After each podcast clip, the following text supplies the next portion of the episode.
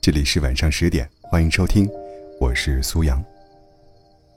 心理学家武志红讲过这样一个案例，他曾经接待过一位女性来访者，对方在一家知名银行任职，职业发展前景很好，可他却常常感到十分痛苦，因为每天下班后，他会一直回想白天的情景。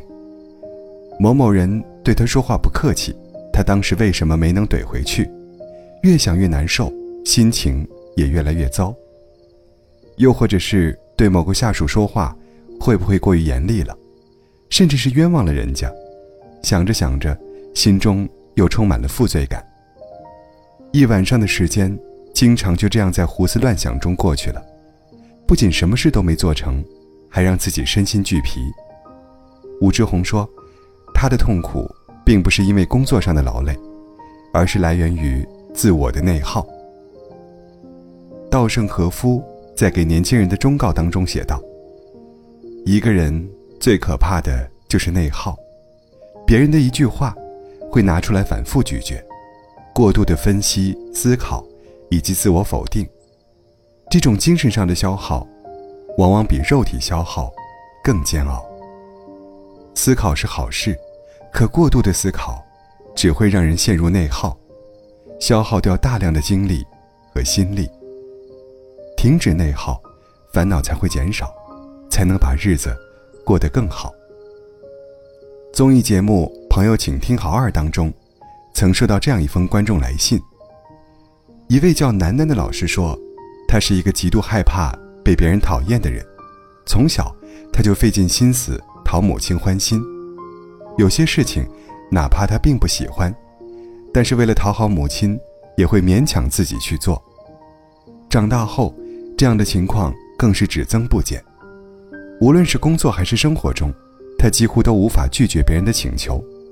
同事有病或者有事，都会第一时间找他代课，而他不管手头有没有事，都会一一应承下来，生怕同事觉得他这个人不好相处。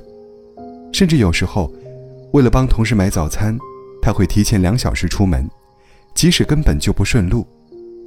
在人际交往中，他也总是小心翼翼，如履薄冰，自己因此疲惫不堪。你是否也有过这样的时候呢？明明自己手头还有事情，可面对别人的请求，拒绝的话，却怎么也说不出口，生怕惹得别人不高兴，所以宁可牺牲自己的时间，也要满足别人的要求。明明是并不感兴趣的聚会，但怕别人对自己有想法。于是硬着头皮去参加，哪怕是面对陌生人的推销，也无法开口说不。等到事后，又陷入无尽的懊悔之中。叔本华曾经说过，人性有一个弱点，就是太在意别人如何看待自己。太在意别人眼中的自己，就是一种内耗。当你把别人的看法和感受看得太重，势必会忽略掉自己的感受。而你越是想要讨好和迎合别人，自我消耗就越是严重。长此以往，人与人之间的交往变成了一种负担。人活一世，其实没有谁能活成一座孤岛，可唯有自己，才是生活的主角。没有任何人值得你去委屈和勉强自己。拒绝内耗，不必那么在意所有人的喜好。凡事先把自己照顾好，才是最好的社交之道。一名设计师接到了一单任务，为客户设计新房，可是改了好几版，客户都不满意，他为此感到十分苦恼。下班前，上司见他愁眉不展，便开他玩笑说：“年轻人，你早点进入生活的柴米油盐，就知道客户怎么想了。”设计师听完就忍不住琢磨。领导是不是觉得他这次工作完成的不够好？领导是不是嫌他太年轻，经验不够？领导会不会把自己手头上的活抽给同组的竞争对手？那天以后，他便开始坐立不安，迟迟不敢动笔设计。脑子里虽然有许多创意，但又觉得每一个都不够完美，生怕达不到上司的预期。好不容易画了一份出来，又担心客户不满意。不停的改来改去，迟迟不敢上交。最后，甚至错过了合同上规定的交稿期限。如果只想，就会得到源源不断的问题。只有做，才能找到答案。的确，那些犹豫不决的念头，只会耗费掉我们的心力，让人离原先的目标越来越远。与其在脑海中进行各种设想，不如先勇敢迈步看看。罗曼·罗兰有句话说：“生命很快就过去了，一个时机从不会出现两次，必须当机立断。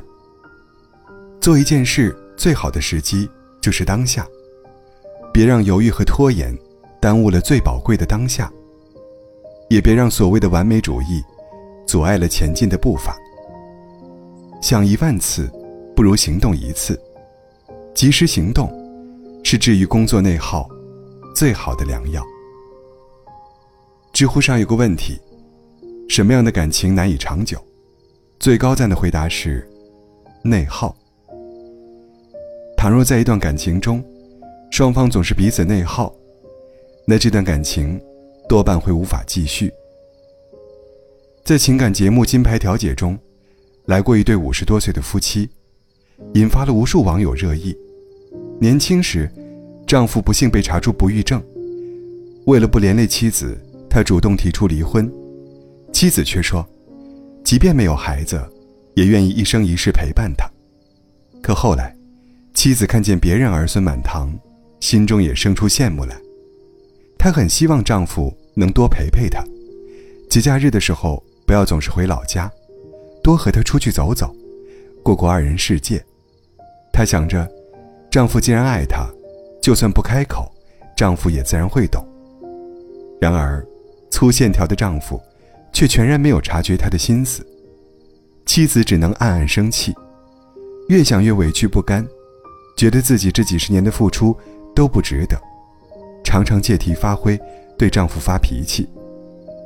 丈夫不知道妻子的怨气从何而来，只觉得妻子小题大做，越发古怪。就这样。两人之间曾经患难与共的深情，慢慢变成了彼此厌弃。感情里最可悲的，莫过于此。遇事不肯敞开心扉，却总是期盼对方能懂你的需求。可当沉默代替了沟通，埋怨取代了理解，感情中便只剩下内耗。再好的感情，没有沟通就没有延续。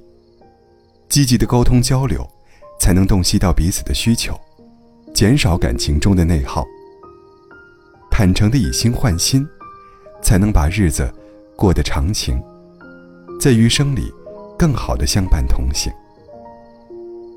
希腊哲学家埃皮克提图说过：“影响人们的，并非事物，而是人们对事物的看法。痛苦，往往只是一种选择。”能让我们痛苦的，并非事情本身，而是事情所引起的自我内耗。社交中，不必逢人就讨好，别人的看法根本没那么重要。工作中，无需苛求完美，与其犹豫不决，不如先行动起来，再一点点把事情完善。感情里，坦诚相待，用心交流。拒绝彼此消耗，把共同的小日子过得岁月静好。让我们都戒掉内耗吧，让自己的心少一些烦恼和挂碍，去拥抱生活的万般美好吧。